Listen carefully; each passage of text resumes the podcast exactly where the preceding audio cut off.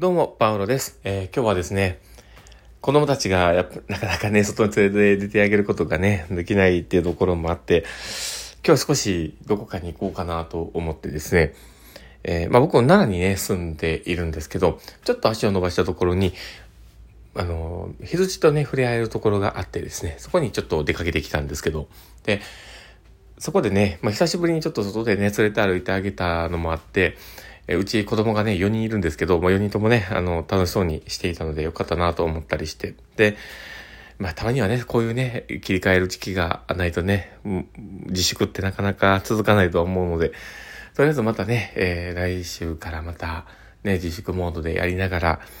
ね、やっていかなきゃいけないなって思ったりしています。まあそんなこんな感じで、えー今日のね、パウロのマインドブックマークを始めていきたいと思っております。えーパウロのマインドブックマーク。この番組は日々生活の中で思ったことや感じたことの中から聞いているあなたが生き生き楽しく人生が読んでいけるエッセンスになる情報を私が勝手に楽しみながらお届けしています。はい。ということで、えー今日も収録を始めております。皆さんどうお過ごしでしょうか？えー今日はですね、冒頭話した、えー子供たちとね、一緒に出かけたっていうことを含めてね、ちょっと話ができたらなと思ってます。まあ、どういった感じの内容をね、話そうかなっていうところですけど、まあ、子供はね、何でも実験を繰り返してるよねっていうところのね、話をできたらいいかなと思ってます。まあ、うちはね、特に子供が4人いるので、えーまあ、あの、実はあの、近くのね、まあ、近くのというか、あの近くの人もそうなんですけど、あの、実家のね、あの、うちの嫁とか、あの、つむつむじゃない、もう誰だ、もう、すいません、ちょっと頭がね、ちょっと、多分、疲れてるんでしょうね。あの、うちの、ね、あの、母がですね、あの、よく、あの、まあ、あんたのところは、手繋いだだけで子供ができるからなって言われてるんで、多分、それぐらいこう、あの、周りから見たらね、ポコポコとできているような、多分そんなね、イメージがあるのかなと思ったりはするんですけど、まあ、そのね、子供たちと一緒にですね、えー、まあ、ちょっとね、こういう羊さんのいっぱいいる、えー公園のようなところに行ってきたんですけど、なかなかね、羊ってすごい可愛らしいなって思ったりするんですけど、一番下の子はね、初めて見たと思うんで、ちょっとびっくり、おっかなびっくりみたいなとこがあったんですけど、いやでも子供たちはね、すごく適応能力が高いというか、まあ、すぐにこう馴染んでいくような感じがあって、あの、なんだ、あの、鹿せんべいならぬ、なんかあの、羊せんべいみたいなのが売ってて、まあそれをね、買ってね、それぞれに渡したりしながらね、このみんなでそれぞれ楽しんだみたいな感じがあったんですけど、でもそういうね、楽しい姿をこうね、見ていて、でも、ね、こう、それぞれのね、特性があって面白いなって思うんですけど、発達障害の時代なんか、もうその一枚をポイって渡したりして、なんかこう、なんでしょうね、こう、その、ね、羊とこう戯れてたりはするんで、なんかすごい、あの、ね境界があんまりないような感じがあって、すごいすごいなと思ったりするんですけど、ね、三男とかはね、こう一生懸命こうちぎりながら、少しでもね、いっぱい楽しもうと思って工夫していたりとか、ね、で、下の、一番下の子なんて怖いからちょっと投げたりとかしてね、それぞれあったりして、一番上はね、もうのほほんとね、いろいろ見ながら、なんかちょっとあっちまで行ってみるとかで勝手に走ってってたりしてたんで、あれなんですけど、でもそうやって、まあ家族それぞれね、いろんなパターンがあったっていうとこがあるんですけど、子供たちでもそれぞれね、すごいいろんな、こう見方によってはすごいね、いろんな気づきがあったなと思ったりしてて、で、やっぱり一個のことでも、いろんなチャレンジをしていたり、いろんな実験を繰り返してるのかなって思ったりします。で、例えば、あの、餌をね、あげるのを結構細かく追ってみて、どの程度やったらかじられへんかとか、なんか、こうね、いろいろ、ね、こう自分の不安との折り合いのつけ方みたいなとこだったりね、こういろいろ作戦を練練りながらやってるところを見たりとかしてて、で、そういうのを見てるとね、なんか面白いなと思って、やっぱいろいろ人それぞれの特性があるんだなって思ったりするんですけど、でも、それって、あの、人間みんな、ね、ちょっと忘れてる人もやっぱりいるのかもしれないなと思ったりするんですけど、人間みんなそういうね、特性があるというか、あの、やっぱ実験を繰り返しながら、やっているっていうところですね。どこかね、大人になるに従って、なんか失敗することを恐れたりとか、なんか失敗すること恥ずかしいみたいな気持ちがね、やっぱりあったりするんですけど、でもそれってすごい、よう考えてナンセンスなんですよね。だって、だってね、子供が成長する過程で、ね、あの、そういう実験と失敗を繰り返しながら、アセスメントというかね、こうそこを考察して、また次、自然と PDCA サイクルを回しているんだろうなって思うんですよ。で、いざ大人になって仕事を始めると、なぜかそういうね、PDCA サイクルを回すのが、こう、恥ずかしかったり、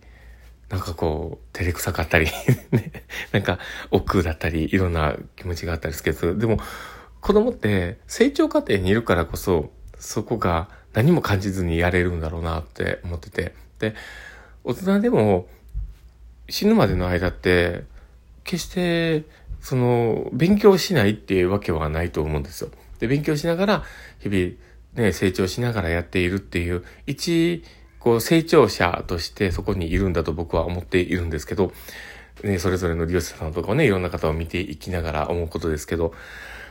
だから、何も子供たちと遜色はないはずなんですよね。一つのこう成長さとして。この成長のカーブ自体が全然、あの、緩やかではあるのかもしれないですけど、ただ、体とかね、そういうところの成長曲線みたいな下がっていくけども、ただ年齢を重ねることに、その知識の量だったりとか、そういう工夫だったりとか、あの、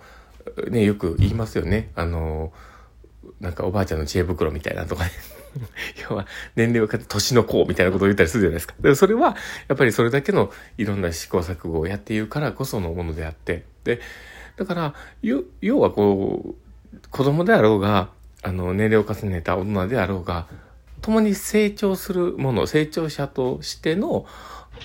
じ、ね、あの、道すがらを通っているはずなんですよね。だから、やっぱりその PDCA サイクルを回したりとか、実験失敗を繰り返すみたいなところで、何も恥ずべきことではないはずなんですよね。で、そこになんかプラスアルファで、あの、出てくる感情っていうのは、やっぱりね、なんか恥ずかしさってね、まあなんでしょうね。やっぱり、なんか、失敗することがね、本当にダメみたいに風になんか人って思っちゃうんだろうなとは思うんですけど。まあそういうね、失敗、失敗とかを恐れずに、一ね、成長するもの、成長者、成長するものとしてね、なんか、ね、そういう道を、ね、あの、子供たちのような、こうね、成長している姿を見て、なんか、お、ね、しっかりこうね、あの、帯を締め直さなきゃいけないのかなって思うぐらい、ちょっとこう、ね、そういう学びも感じながら、だから、ね、何か今苦しんでる人だったりしんどいなって思いながら人生歩んでる人とかでも、まあそこのね、人生の中でも、多分失敗もあったり、ね、でも、その体験っていうところは、ね、すごく大事な経験だとは思うので、そこでね、辛い思い、いろんな思いをしながら、だけど、そこをね、あの、ちょっとでも実験だって思いながら人生を楽しく生きるための実験だぐらいの気持ちで